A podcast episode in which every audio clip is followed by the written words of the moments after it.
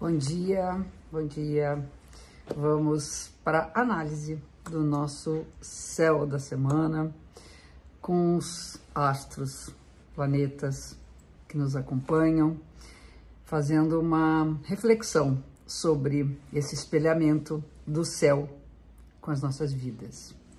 Essa semana eu sinto que é uma semana muito especial porque há poucos dias foi a comemoração dos 120 anos do nascimento da minha guia, da minha mestra, minha professora, Dona Ema, Dona Emi. Então eu quero fazer essa semana uma homenagem também para ela, é, exaltando né, o Sol no signo de Aquário, que vai passar para o signo de Peixes no dia 18 de fevereiro.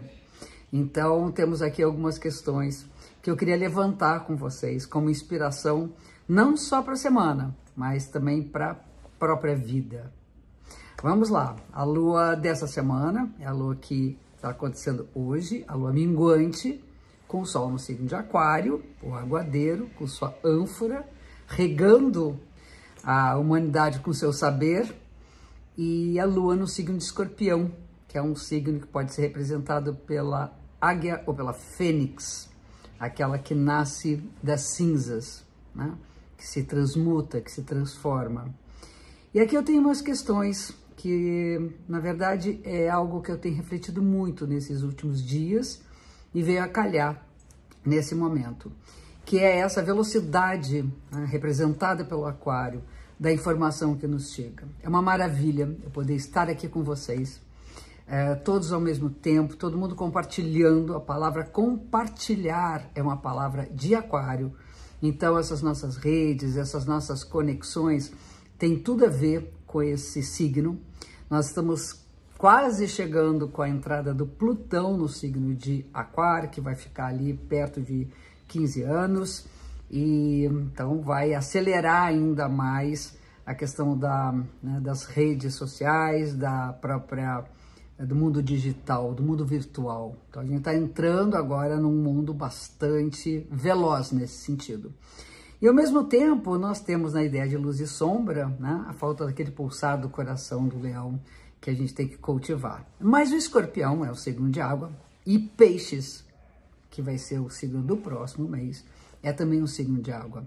E o signo de água fala do mergulho nas profundezas das nossas emoções, sentir as emoções. Então, eu quero trazer um texto de um livro chamado Não Coisas. E é um texto que ele traz do Agamben, que é lindo, que eu acho que vai, pode servir como inspiração para a nossa vida, para aproveitar essa hum, bênção que é a nossa conexão com as redes e, ao mesmo tempo, não esquecer da magia, da importância de trazer emoção que fica por detrás da tela, das telas. Então vamos lá. Alexa da Amazon não é um autômato, mas um infômato. Falta ali aquela magia da coisa. É bem possível que a inteligência artificial logo lhe ensina, lhe ensine oracular, que é o que a astrologia faz, mas como um cálculo algoritmo. Mas isso carece de qualquer magia. Onde tudo se torna calculável, a sorte desaparece. A sorte é um evento que ilude todos os cálculos. Existe uma conexão íntima entre feitiçaria e sorte. A vida calculável e otimizada é sem magia, ou seja, sem sorte.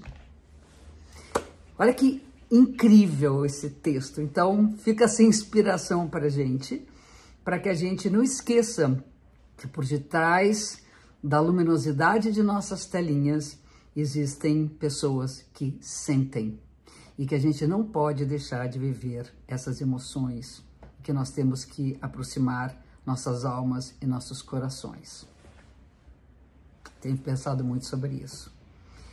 Os aspectos da semana, para nos inspirar. A Vênus, deusa do amor, vai se encontrar com Netuno, faz uma condição com Netuno, que nada mais é como regente de peixes, um momento mágico promovido pelo amor, promovido pelos encontros. Os encontros podem ser mágicos, podem ser espirituais, podem ser de grande profundidade. A única coisa que a gente deve prestar atenção é para não se iludir com a promessa da perfeição no amor. Não existe essa perfeição.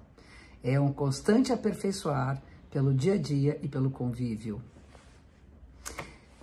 Logo a seguir, temos uma, um encontro também, hoje, essa semana tem as conjunções, do Sol com Saturno. Responsabilidade, compromisso, organização. Essa é uma das, um dos temas importantes.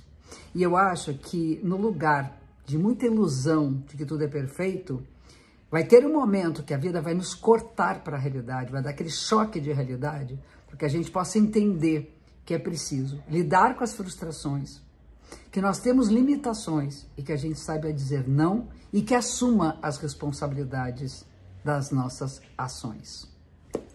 Sol com Saturno.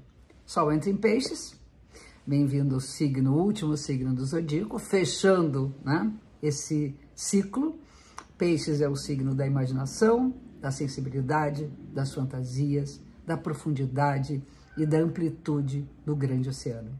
Então nós temos tanto essa visão ampla, ampla, inteira do universo, como mergulhamos nos escafandros da nossa alma nessa essa região obscura, que é a região psíquica. Então é muito importante a gente lidar também com essas emoções.